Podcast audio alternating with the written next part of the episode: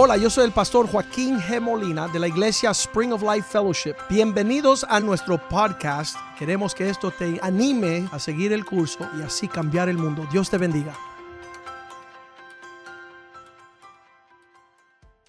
Señor, te damos gracias, pues este es el día que ha hecho el Señor. Día para gozarnos y alegrarnos en Él día donde podemos contemplar a nuestro Dios en las alturas y celebrar su majestuosidad en la tierra. Gracias, oh Dios, que tienes propósito con el hombre para darnos paz, para darnos una prosperidad y una esperanza viva en Cristo Jesús. Pedimos que tu palabra sea lo que influye nuestro ser en los últimos días, porque habrán impostores, habrán hombres falsos, pero nosotros hacemos el bien en meditar en tu palabra día y noche, así no nos separaremos del propósito de la luz del Evangelio. Que tu palabra sea una buena semilla sembrada en un buen corazón y que dé un buen fruto una cosecha que glorifica a nuestro Padre en los cielos. Gracias por la paz, la bendición y la prosperidad sobre aquellos que guardan tu palabra, oh Dios. Y que este día, Señor, recibimos tus palabras para no ir erróneamente hacia el, el error, sino que podamos caminar en la luz de tu palabra que nos conduce a tu salvación guarda nuestra entrada y nuestra salida y permítanos escapar aquello que ha de caer sobre la tierra en cuanto los últimos días. Haznos dignos de preparar y separarnos y salvarnos de lo que ha de ocurrir en la tierra. Bendice tu palabra y prospérala en nuestras vidas y que pueda cumplir el propósito por el cual la envías esto te lo pedimos en el nombre de Jesús. Amén y amén.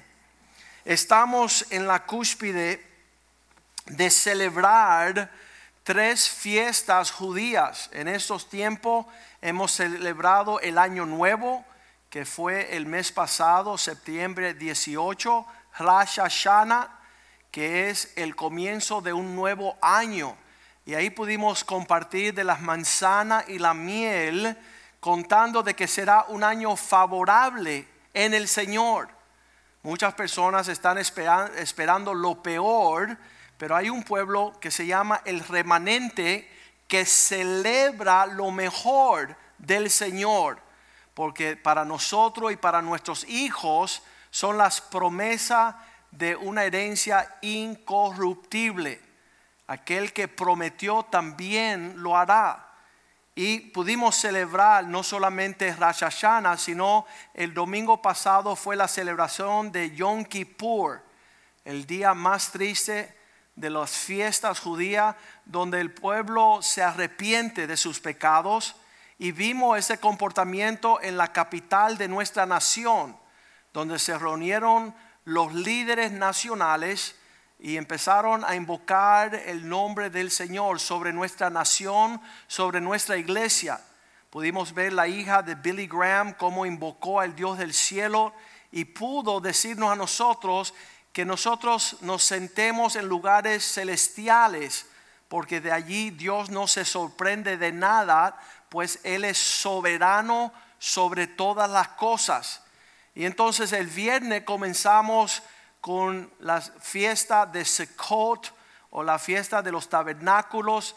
Es la semana del viernes octubre 2 hasta octubre 9 donde se celebra Sukkot, que significa lugar de ser hospitalario. ¿Qué significa? Esta semana invita a una persona a almorzar, a desayunar, a comer. Invita a una persona a su casa y muestra el refrigerio que Dios tiene sobre tu vida. Lo que el hombre siembra, eso él va a cosechar. Y esta semana tenemos amplia oportunidad de mostrarle al Dios del cielo que de la misma forma que Él nos recibe siendo extranjeros, y Él nos hace ciudadanos del cielo, nosotros hemos de mostrar bondad sobre un forastero, un extranjero, una persona que desconoce a Dios, para servir una mesa delante de ellos en presencia de sus adversarios, que tú seas la respuesta de Dios en los últimos días. De esa forma Dios también va a visitarte a ti con el mismo refrigerio que tú tuviste para preocuparte por los demás. Es un tiempo importantísimo. Ahora nosotros estamos viendo cómo dirigir al pueblo, nuestra responsabilidad como pastores, aquellos que celebramos en nuestro día, donde muchas personas ni saben cuál es la función de un pastor. ¿Qué, ¿De dónde provienen estos hombres? ¿Para qué sirven? Eh, eh, ¿Tendrá una utilidad en tiempos modernos? Y hoy van a escuchar de Dios, de sus pastores y del hombre que está como aquel beneficiario de Dios y la provisión de pastores.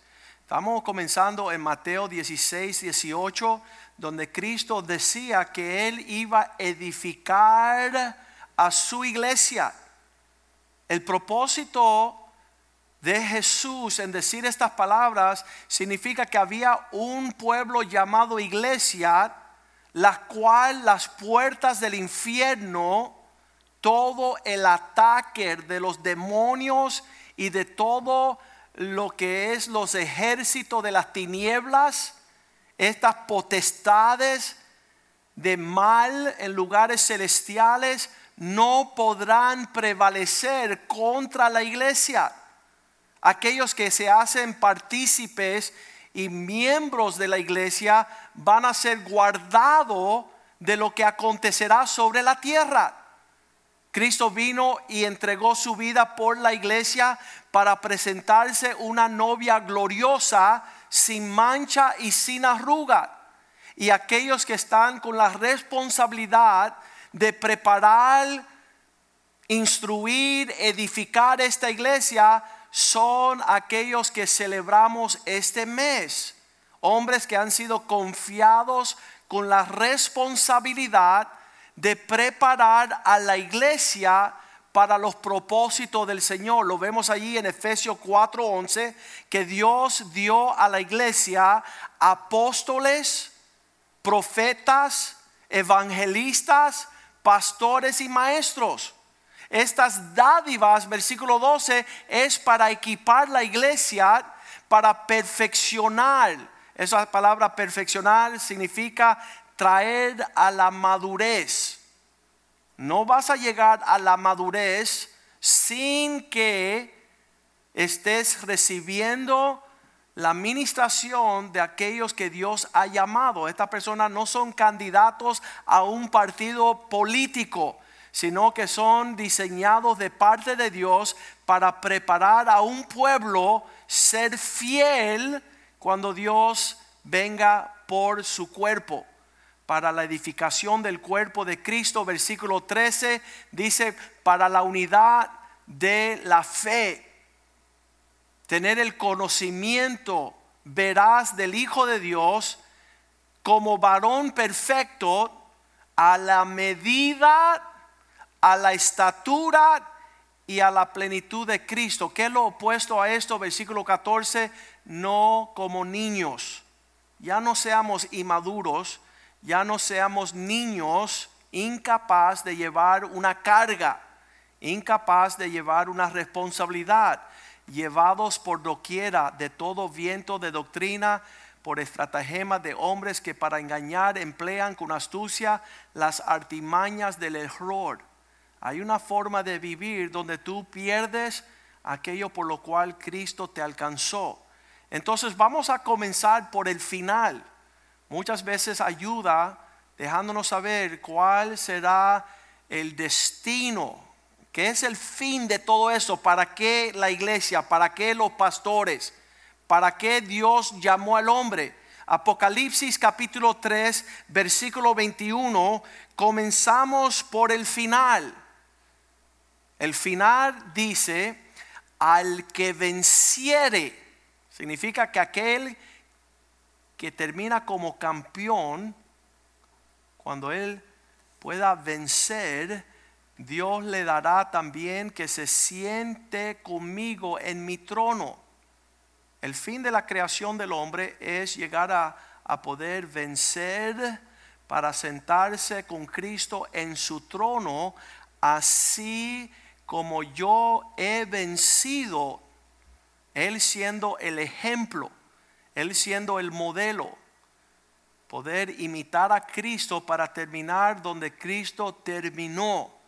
Y muchos hombres han perdido el enfoque y la atención y pierden el propósito por el cual fueron creados. Desde el principio Dios creó al hombre para ser un campeón, no para ser derrotado, no para ser una persona que no le dé al, blanco vamos a ver claramente que Dios tiene un lugar para usted y para mí en su trono, igual que Él venció y está sentado con su Padre en su trono. El hombre desde el principio, en el Salmo 8, versículo 3, cuando le dice el salmista, le hace la pregunta a Dios, cuando veo tus cielos, cuando veo la obra de tus dedos, cuando yo observo la luna y las estrellas que tú formaste, cuando estamos viendo la gran creación, porque obviamente el hombre a la luz de la creación es una hormiga, es insignificante en tamaño, en, en apariencia, el hombre parece no dar mucha talla. Que, la pregunta es, a la luz de todo lo que Dios ha creado, versículo 4, ¿qué es el hombre? ¿Qué es el hombre para que tengas de él memoria? Dios, ¿por qué tú tienes al hombre en tus pensamientos? ¿Por qué tú deseas que esta obra maestra se sienta contigo, se siente contigo en tu trono para gobernar. El Hijo del Hombre para que lo visites. La fidelidad de Dios de importar al hombre y a su simiente, su descendencia, tenemos que decir, Señor, versículo 5, tú lo has hecho poco menor que los ángeles y lo coronaste de gloria y de honra. Tú creaste al hombre, versículo 6, para reinar, señorear. Tú le hiciste para señorar sobre las obras de tus manos. Todo lo pusiste debajo de sus pies. La incógnita esta mañana es que si Dios creó al hombre para gobernar, toda su creación, porque el hombre moderno no puede ni siquiera gobernarse a sí mismo. No puede gobernar su matrimonio. No puede gobernar y enseñorear sus hijos, su familia, su ciudad. No puede gobernar en lo que se le encomienda en la iglesia.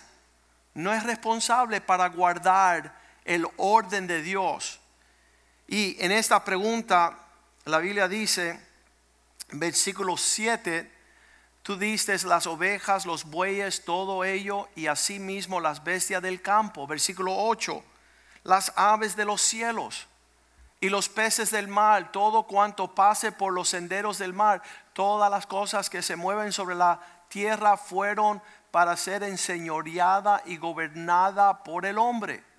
Y entonces, ¿por qué hay caos? porque hay confusión en la tierra, porque los hombres han decidido no guardar el porte de Dios. Vamos a ver en Judas capítulo 1 versículo 12 que los últimos días hay personas las cuales se están apacentando a sí mismo.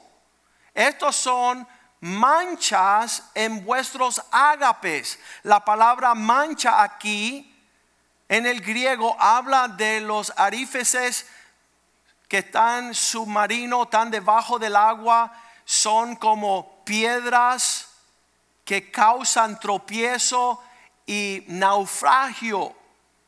Estas personas que deciden no caminar en el propósito de Dios son piedras escondidas que comiendo impúdicamente están festejando con vosotros, se apacientan a sí mismo. ¿Qué significa? No tienen pastores.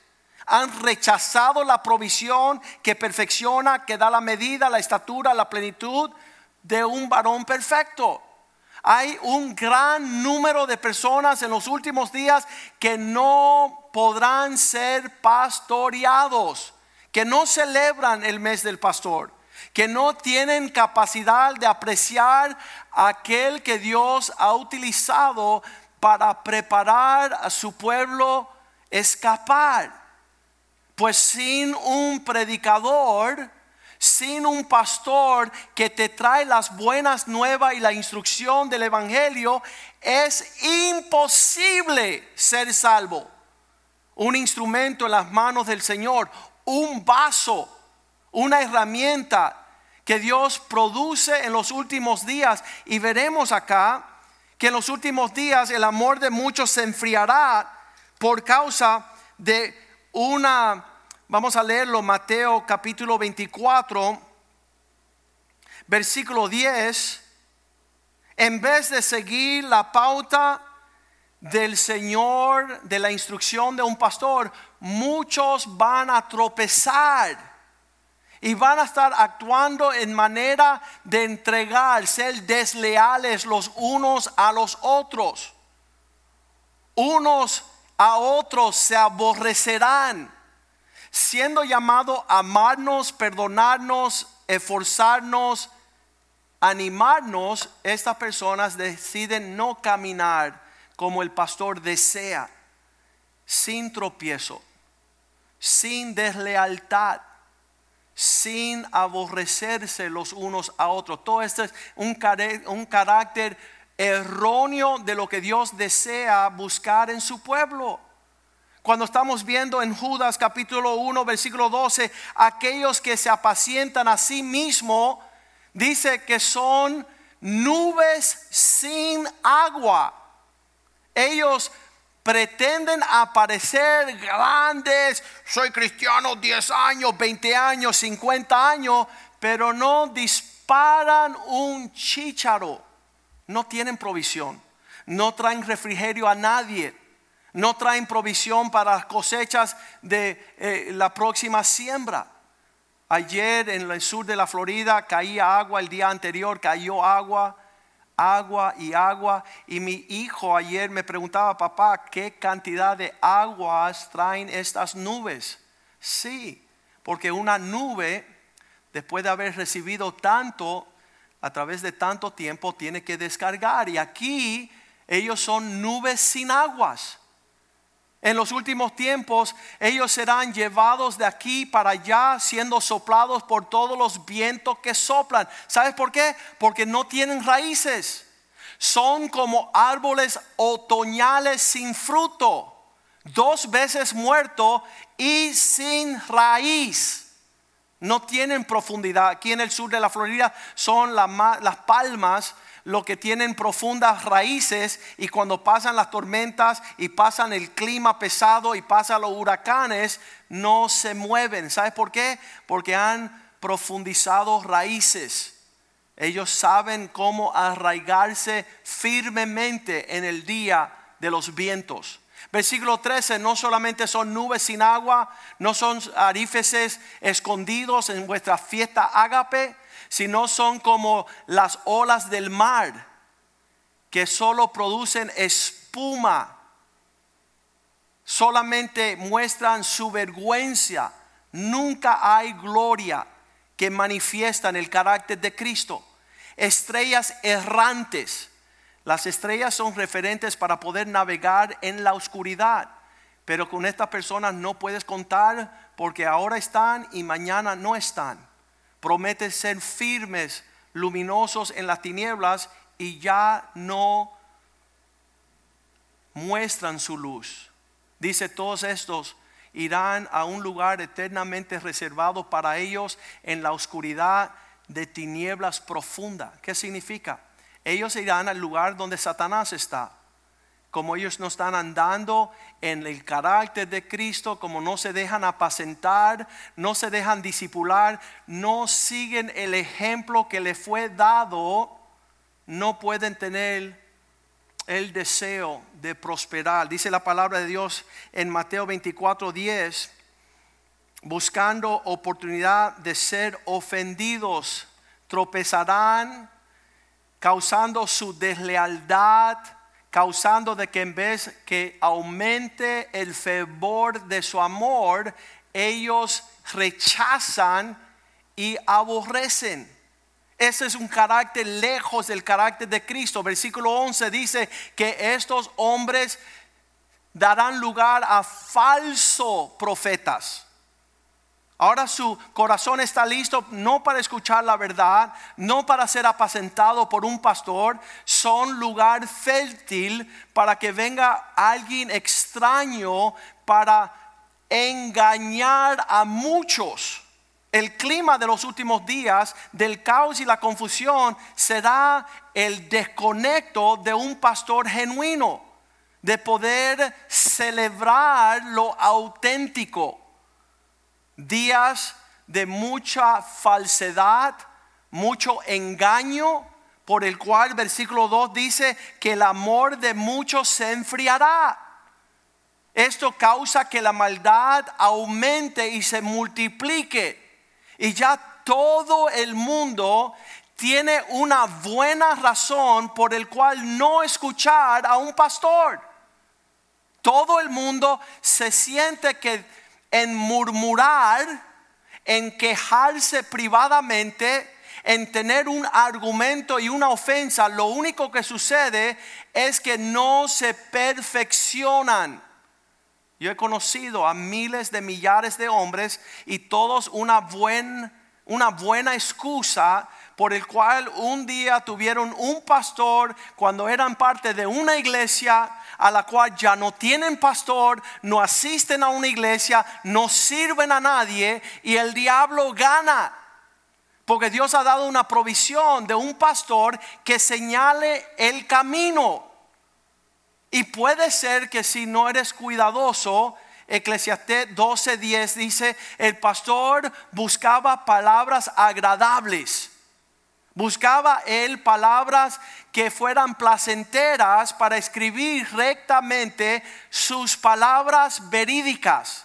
Y se dio cuenta en el versículo 11 que las palabras de un pastor dada a la congregación son como aguijones son como clavos hincados. No me siento bien cuando el pastor me habla porque me desafía y me prepara para ser como Cristo. Me prepara para amar lo que no se puede amar, para soportar lo que no se puede soportar, para perdonar la ofensa de aquellos que me rodean. Porque si no tienes la capacidad de perdonar a tu prójimo, tampoco Dios te perdona a ti. Si tú no tienes la capacidad de servir a aquellos que tú dices amar, no vas a poder servir a aquellos que has por conocer. Eres una persona que has caminado lejos de la verdad. La palabra de Dios dice en Mateo 24, 13, aquel que perdura, aquel que sufre el dolor a largo plazo significa hasta el final. Pastor, ¿hasta cuándo tengo que perdonar? Hasta el final. ¿Hasta cuándo tengo que soportar? Hasta el final. ¿Hasta cuándo tengo que participar? Hasta el final. Este será salvo. Cuando está pasando desafíos y este mes del apreciar el pastor, este mes de poder celebrar a aquellos llamados a tomar la carga de la obra del Señor es una oportunidad de regresar de donde caíste. Volver a tu primer amor, cuando tú amabas a tu pastor, cuando tú honraba a tu pastor, cuando tú celebraba a tu pastor. No hay mayor gozo en esto, que los hijos de Dios anden conforme la verdad. Que tú no andes levantando a aquellos que te quieren decir lo que quieres escuchar, porque no soportarán la sana doctrina. En este mes de celebrar el pastor, quiero decirle como el pastor de esta iglesia que yo tengo gran responsabilidad de decirte la verdad, aunque no te guste. Enseñarte, instruirte hacia el lugar de negarte a ti mismo. El miércoles hablamos del yo, de negar al yo para que puedas darle lugar a servir a Dios en espíritu y verdad. Que si tú buscas saciar los deseos de la carne, nunca se cansa la carne del deseo ni los ojos de mirar, sino que tú puedas negarte a ti mismo, tomar tu cruz y seguir a Cristo. Estamos viendo aquí que hay muchos que andarán en la locura. Juan 16, 33. En los últimos días, el hombre que fue llamado a gobernar el hombre que fue llamado a tomar asiento en el trono de Dios, dice, estas cosas he hablado para que en mí tengas paz. La única forma de consolidar todas las cosas es en el Señor. Cuando tú usted se encuentre en presencia de Dios, va a querer haber obedecido todo lo que yo te dije. Porque allí es cuando importa. Y muchas personas piensan que yo he de preocuparme sobre su estancia en la tierra, decirle cosas agradables para que no se ofendan. No, Cristo es la roca de ofensa. Cristo vino y muchos van a tropezar por lo que Él dijo. Y nosotros tenemos que entender que Él dice, solo en Él tendremos paz, pero en el mundo tendréis aflicción. Tú no puedes agradar al mundo y agradar a Dios. El pastor fue dado para que Él te hable las cosas que agradan a Dios. Para que tú pongas como prioridad en tu búsqueda. Nosotros decimos estas palabras aquí en la iglesia. ¿Dónde está tu tesoro? Allí está tu corazón. Y entonces nosotros queremos que tú traspases todo lo que es importante para ti en Cristo. ¿Para qué?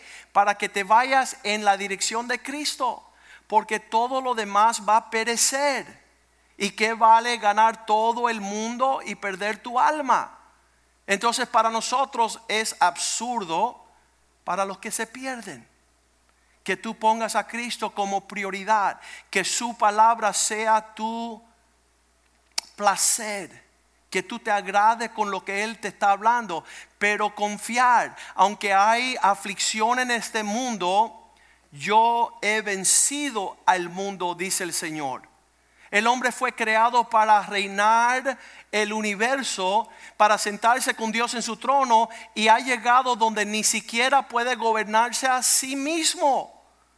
No puede dirigir a su esposa, sus hijos no han visto huellas donde sus padres han dejado para poder seguir a sus padres.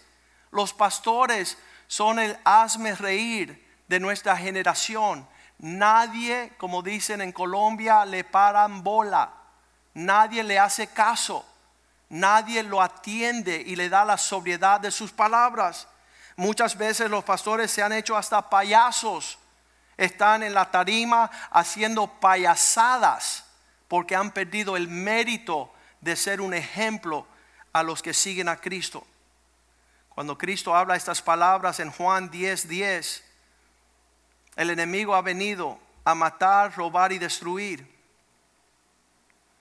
Sabemos cuál es la agenda de Satanás. Él quiere matar, él quiere robar, él quiere destruir. Mas Cristo dijo, yo tengo una agenda diferente, es para que tengan vida y la tengan en proporción de abundancia. Dios quiere ampliar vuestro, vuestra existencia, que usted tenga una mente mucho más amplia para entender el propósito de Dios. ¿Y qué es lo que dice Dios en el versículo 11? Que te lleva a esa realidad. Yo soy el buen pastor. El pastor llega a ser ese ingrediente de la receta que te despierta para escuchar a Dios. Si no te está hablando un pastor lo que debe de hablar, ¿dónde vas a terminar?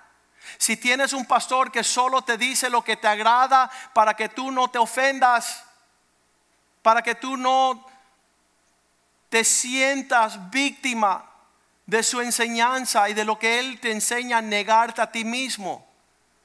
Vas a caminar en los deseos de tu carne, vas a caminar fuera del Espíritu de Dios, vas a deshonrar tu familia, tu iglesia, tu legado espiritual vas a ser desleal, vas a aborrecer, vas a traicionar, se va a enfriar tu amor hacia las cosas de Dios. No. Un pastor dice aquí, la palabra de Dios te ayuda con, dice, yo soy el buen pastor, el buen pastor da su vida por las ovejas, versículo 12, pero no es asalariado el que está dependiendo de que tú le pagues un salario que no es el pastor, de que no son propias las ovejas. yo, yo, yo me río y a la misma vez lloro viendo que personas son ofrecidas ir. Vete, eres libre, no necesitas escuchar a ese pastor. Solamente para ser esclavizados del yo, del engaño a quien que no son propias sus ovejas, ve venir el lobo y deja las ovejas y huye. El lobo arrebata las ovejas y las dispersa, dispersa. Los hace huir del propósito de Dios. Versículo 13.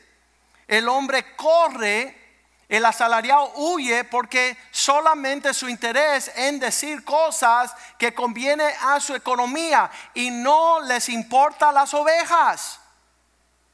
Muchas veces me veo en la posición de decir cosas bien tristes y compartir la verdad de aquellos que están siendo soberbios, están siendo rebeldes, están caminando, ah, derrochando todos los principios del carácter de Cristo.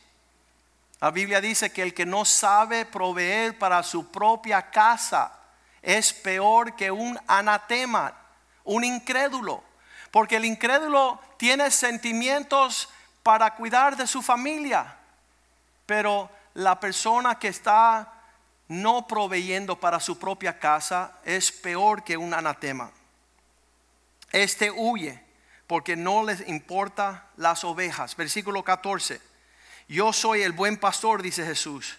Yo conozco mis ovejas y las mías me conocen Así aún, versículo 15, mi Padre me conoce y yo conozco al Padre y pongo mi vida por las ovejas. Estoy derramando mi vida y usted no sabe lo que hace un pastor. El pastor da su vida para que usted pueda prosperar. ¿Qué sería el fruto de una vida de escuchar el consejo del buen pastor? ¿Qué sería el la manifestación de todo lo que Dios tiene al darte un pastor dispuesto a pastorear.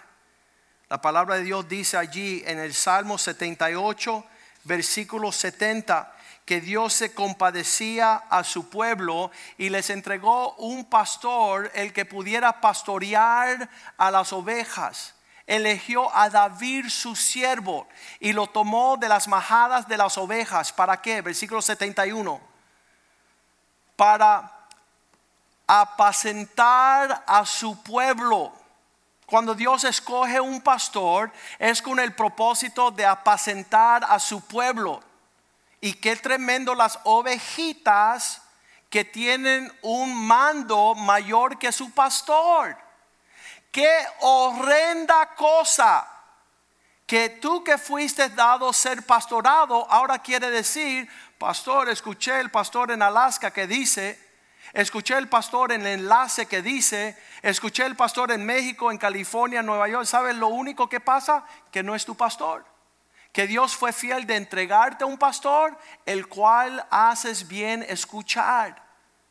Haces el bien honrar a aquellos que Dios ha puesto sobre ti para que no entres en el engaño de los últimos días. ¿Cuál es el engaño de los últimos días? Se llama la murmuración. Lo tenemos allí en Primera de Corintios 10. La Biblia dice que no pudieron entrar, versículo 6, no pudieron entrar a la tierra prometida. Estas cosas sucedieron a Moisés y al pueblo de Israel como ejemplo para nosotros para que no deseamos, codiciemos cosas torcidas como ellos codiciaron. ¿Qué fue lo que ellos hicieron que causó que no entrasen a la tierra prometida? Versículo 10. No murmuráis. ¿Cuál es tu queja? ¿Cuál es tu ofensa? ¿Cuál es tu tropiezo? ¿Estás diciendo que tu excusa y tu murmuración justifica no servir a Dios? ¿No ser fiel a tu iglesia? ¿No honrar a tus pastores? ¿No caminar en un ejemplo digno de seguir para tus hijos? No murmuréis, como algunos de ellos murmuraron y perecieron por causa del destructor. Satanás es bien astuto y causó que esos hombres que seguían a Moisés se enojasen y dijesen, no estamos de acuerdo, no queremos andar conforme la instrucción que tenemos allí en Éxodos. Vamos a leer esa parte, números 14, versículo 1, la congregación levantó voces yo creo que todo esto es un ejemplo de un prototipo que va a suceder antes de la venida del Señor. Entonces toda la congregación gritó y dio voces y el pueblo lloró aquella noche. ¿Cuál era la angustia del pueblo que fue llamado de Egipto, del mundo, de la esclavitud, del faraón? para ir en pos de la tierra prometida, tierra que fluye leche y miel. ¿Por qué estaban angustiados. Versículo 2. Ellos decían así, estaban ofendidos contra Moisés.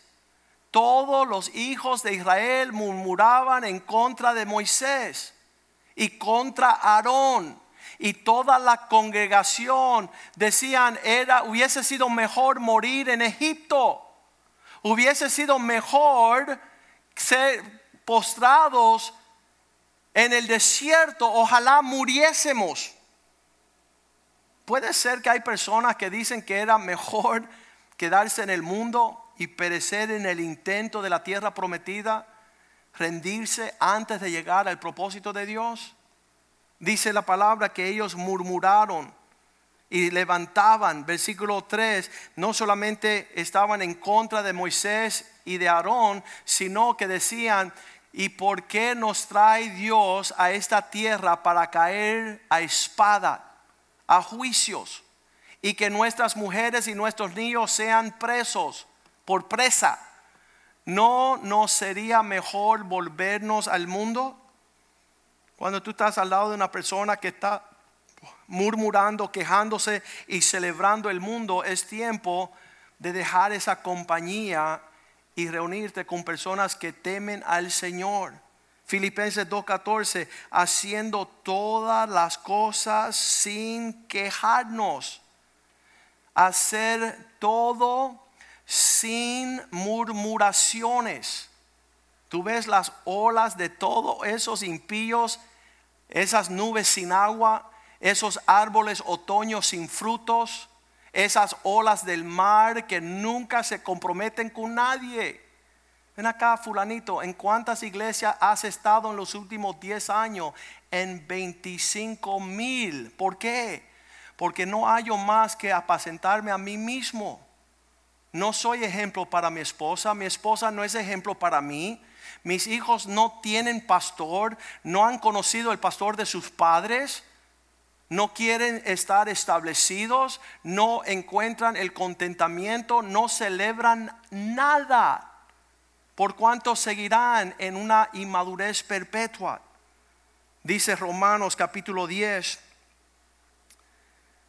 Y vamos a comenzar allí donde dice que nosotros estamos viendo cómo hallar escuchar a Dios de manera atenta.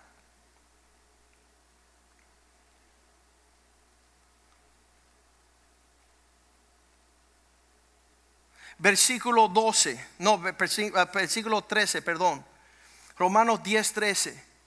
Todo aquel que invocare el nombre del Señor será salvo. Ese es el plan de Dios.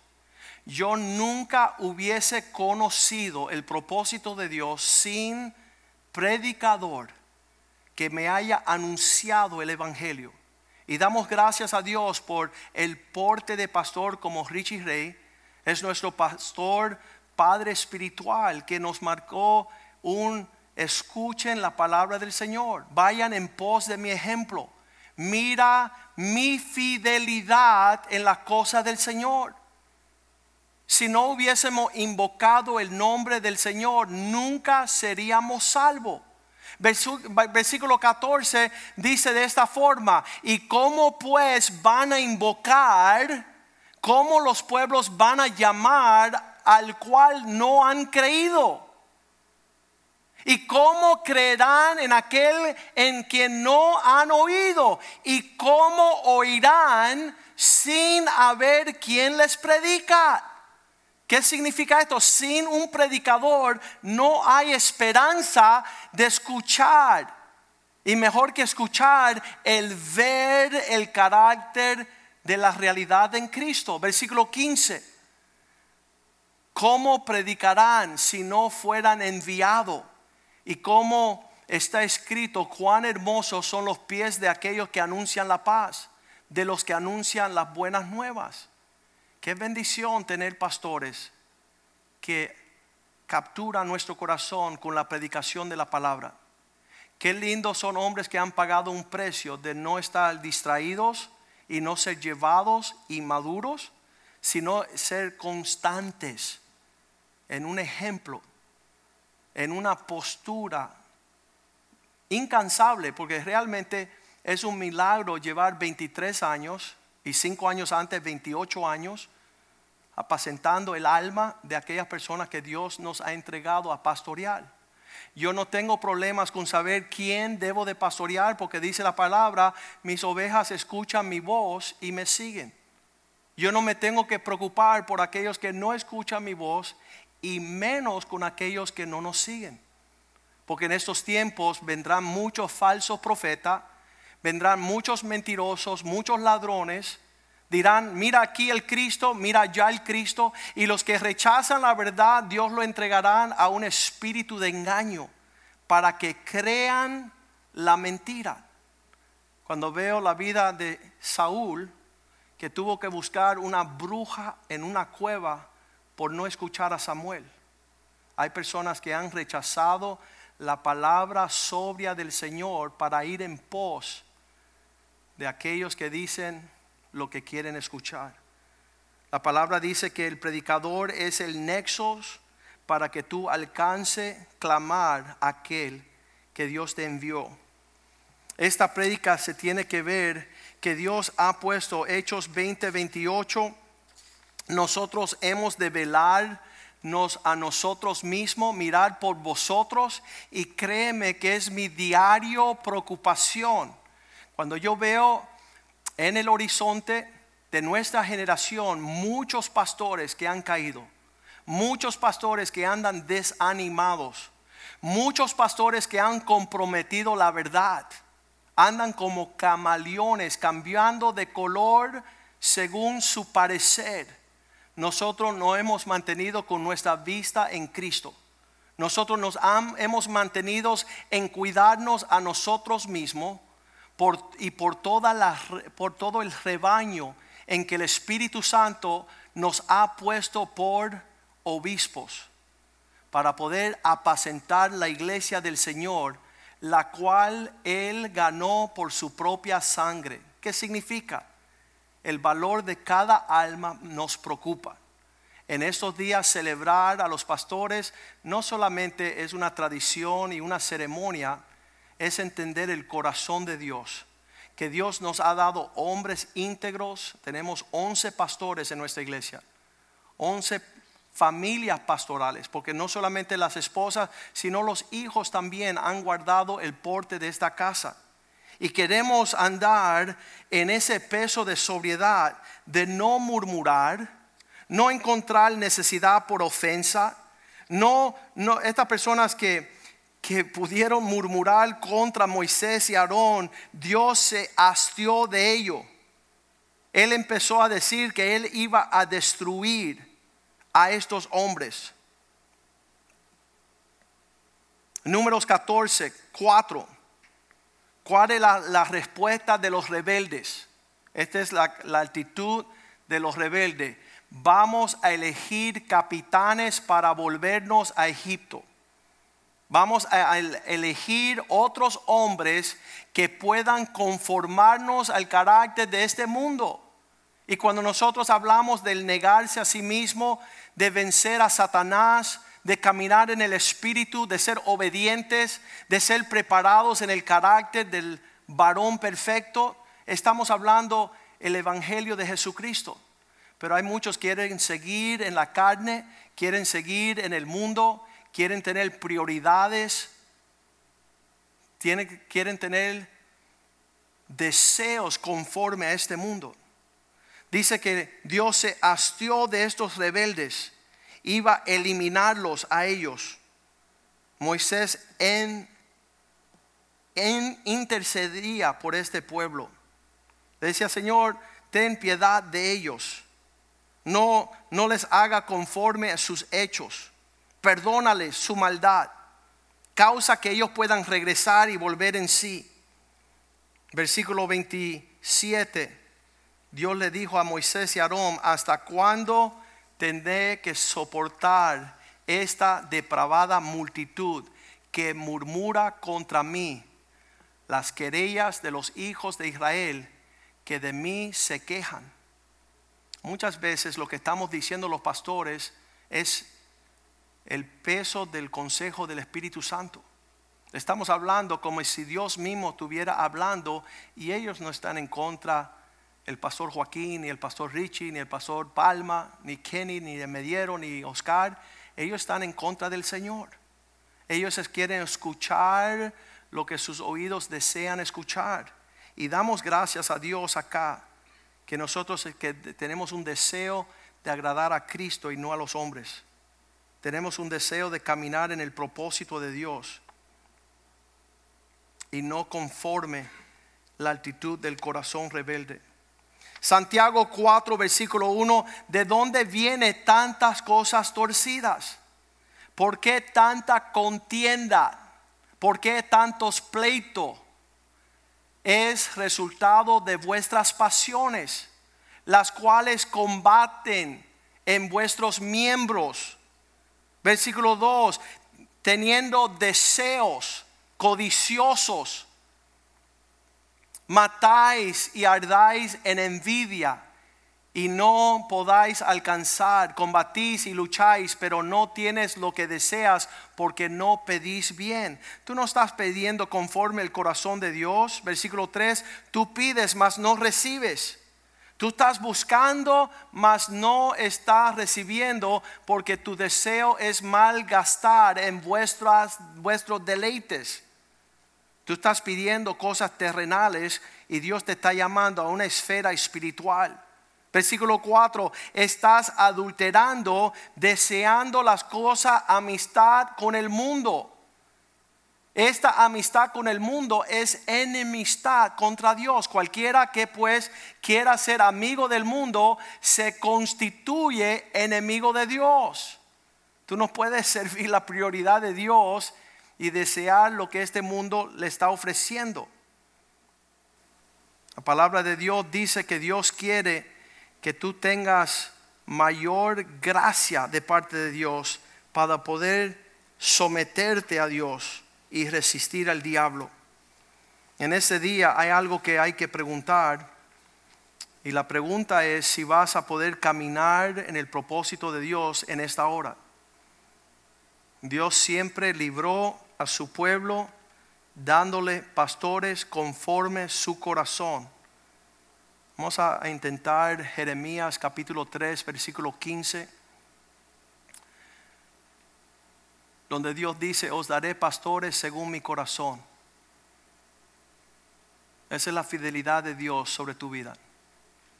Que hay hombres que están buscando la prioridad de lo que Cristo está buscando en ti.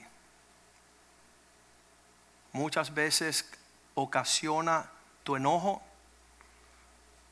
tu ofensa, tu murmuración, tus quejas, tus contiendas, pero todo para que tú seas listo para recibir a Cristo. Que os apacienten con conocimiento, con entendimiento y con inteligencia. Eso es lo que dice el Salmo 78, versículo 72. Que Él iba a dar un hombre que supiera pastorear a su pueblo. Versículo 78, versículo 71. Versículo 72. Y los apacentó conforme la integridad de su corazón y los pastoreó con la pericia de sus manos, con la excelencia de astucia, con la habilidad de sus manos. Es importante que nosotros seamos el pueblo de Dios, que nosotros seamos los siervos de Dios, dispuestos de derramar nuestras vidas por causa del el pueblo de Dios. En los últimos días hay diez razones por las cuales las personas no pueden apreciar y valorar a un pastor. Número uno, porque la rebeldía de nuestros días será una máxima expresión del infierno. Hay una desobediencia y una rebeldía contra toda autoridad. La estamos viendo en el ámbito nacional con los policías y lo mismo sucede en la casa de Dios. Las personas que faltan las autoridades establecidas por Dios. Número dos, habrá un deseo de no seguir al pastor ni escuchar su instrucción por gran tinieblas. No solamente rebeldía, sino gran tinieblas han aumentado. Segunda de Crónicas 15:3 dice, por un largo tiempo, Israel, por muchos días, Israel caminaba sin el verdadero Dios ¿Sabes por qué andaban sin el verdadero Dios? Porque no había pastor que le enseñara. Cuando tú no tienes un pastor, tú andas según tu propio parecer. Y como no había pastor, ni había la enseñanza de la palabra de Dios, Israel tuvo muchos días sin el verdadero Dios. Número tres, la ofensa causará que el amor de muchos se enfriará y las personas dicen, yo un día fui a una iglesia, pero me ofendí por el pastor, me ofendí por el liderazgo, me ofendí por, me llamaron la atención, me hablaron palabras fuertes. Esto causa que tú no celebres a un pastor. Número cuatro, el egoísmo te hará aislarte. Tú eres el único que te soporta. Tú tienes que andar en un lugar lejos donde no se escucha la palabra del Señor, donde no hay instrucción bíblica sobre tu vida. Número 5, ese era 5. Número 6, los escarnecedores aumentarán. ¿Qué significa? Los cínicos. Hay personas que nunca le dan peso de realidad a Dios. Salmo 14, versículo 1 dice que el necio no tiene a Dios en ninguno de sus pensamientos. Dice el necio en su corazón, no hay Dios. Él anda como si no hubiese Dios en el panorama, pero se va a asombrar porque dice la Biblia que toda rodilla doblará y toda lengua confesará que Jesucristo es el Señor. Número 7 el núcleo familiar, matrimonial, será una cosa del pasado. Estamos viendo pastores hoy dejar a sus esposas, dejar a sus familias, dejar el núcleo familiar. Y la palabra nos dice que el que no sabe gobernar su propia casa, sus matrimonios y sus hijos en sujeción, no puede ser pastor en la iglesia. Número 8 serán personas cuya fidelidad a la casa de Dios no existe. Ya andarán en sus casas. Ya no quieren ni siquiera venir a la iglesia porque andan en sus casas demandando establecer en su casa lo que no existe en la iglesia.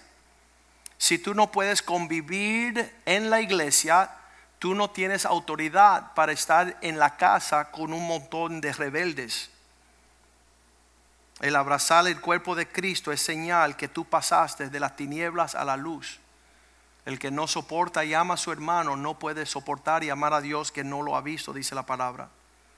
En los últimos días el engaño será tan grande que las personas van a creer la mentira y no la verdad. Estamos viendo fomentar todo tipo de religiones falsas en nuestros días. Está aumentando aquellas iglesias que le dice a la persona, haz lo que tú quieras, Dios no le importa. La ansiedad, las enfermedades, la preocupación, el temor va a causar que muchos no puedan echar fuera el espíritu de temor. Aquellos que andan en una forma secular en otras palabras, todo lo que está sucediendo, cuando ellos miran al panorama, nunca ven a Dios en nada. No ven a Dios como la respuesta de los problemas del hombre. No lo ven como respuesta a los problemas políticos, sociales, nacionales, económicos. Eso significa que se han secularizado. Quieren un razonamiento natural y han abandonado el Dios verdadero. Salmo 10, versículo 4 en su soberbia. El malo por causa de su altivez en su rostro no busca a Dios. No hay Dios en ninguno de sus pensamientos. ¿Sabe que esto es lo opuesto de un pastor? Cuando tú hablas con un pastor, todo se trata de tener una relación correcta con el Señor. Yo he tenido personas que dicen, ay, ese es tu sentir, ay, ese es tu parecer, ay, ese es tu gusto, es tu preferencia. No, mi hermano, es lo que Dios desea. El consejo de Dios es el que nosotros damos y eso podemos ver aquellos que celebran al pastor y aquellos que quieren amontonar maestros falsos para escuchar lo que quieren escuchar. En los últimos días muchos estarán escuchando al caramelo a palabras dulces y no las palabras del Señor. Primera de Pedro 4.1, perdón, primera de Pedro 4.7, la advertencia es que el fin de todas las cosas se acerca. Esa parece una palabra que concuerda con que Dios está por regresar. Igual que en los días de Noé cuando cerró la arca y multitudes quedaron fuera de la salvación por no creer, por no escuchar, por burlarse por echar de menos la palabra y la amonestación que Dios le había dado a Noé. Decía que él era un predicador de justicia en su generación, mas pocas personas escucharon. El fin de todas las cosas se acerca. Sed pues sobrios y velar en oración. Yo puedo decir con confianza después de esta prédica que en la forma que usted se dirige a su pastor, la forma que usted respeta a los hombres de Dios, la forma que tú reaccionas cuando la palabra de Dios viene a tu vida, va a determinar dónde tú estás en presencia de Dios cuando llegues a la eternidad. Vamos a pasar a la Santa Cena esta tarde y vamos a participar con el pan y la copa, dando gracias a Dios por su provisión en la cruz. La palabra de Dios hoy es Dios, sus pastores, y el hombre. Es bien importante que este mes tú contemples y rectifiques y te arrepientas y vuelve al lugar de tu primer amor en Cristo. Vuelve al lugar donde tú estás sentado a la mesa del Señor. Perdona, a los que te han ofendido. Pide perdón, busca reconciliación Busca de manera donde tú puedes estar en una relación correcta con los pastores que Dios te entregó, porque harás, has de dar cuenta en aquel día por tus actitudes y tus reacciones. Que Dios no te encuentre en una ofensa, que tu amor no se enfríe, que tú no rechaces tu llamado con la excusa que te hicieron tropezar o que eres víctima de algún tipo. Que puedas mirar como miró a Cristo y vencer por el gozo puesto delante de ti.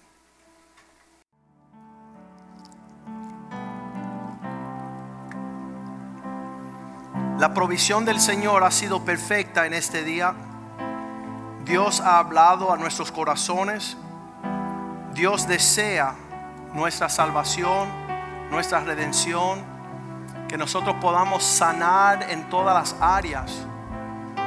Pues Dios tiene como propósito sentarnos en su trono, siendo vencedores sobre todas las cosas, igual que Él ha vencido y se ha sentado en el trono de su Padre. Pedimos la bendición de Dios sobre sus vidas. Damos gracias al Señor y bendecimos a todos los hogares que han sido fieles en sus diezmos y ofrendas. La dádiva de vuestra prosperidad, reconociendo de dónde viene la bendición y la fuente de su prosperidad y su éxito, de su paz, de su multiplicación. Deseamos y declaramos que son bendecidos en el nombre de Jesús. En tiempos de escasez, lo que el hombre siembra es lo que él cosecha. Y damos gracias a Dios por esta casa, la abundancia de la cual podemos decir, Dios está con nosotros de manera poderosa. Así que Dios le bendiga y que puedan alcanzar agradar a Dios en todo el tiempo y vivir cambiando el mundo, glorificando a Dios y llenando la tierra de su gloria. Les amamos en el nombre de Jesús. Los vemos el miércoles en la noche. Dios le bendiga.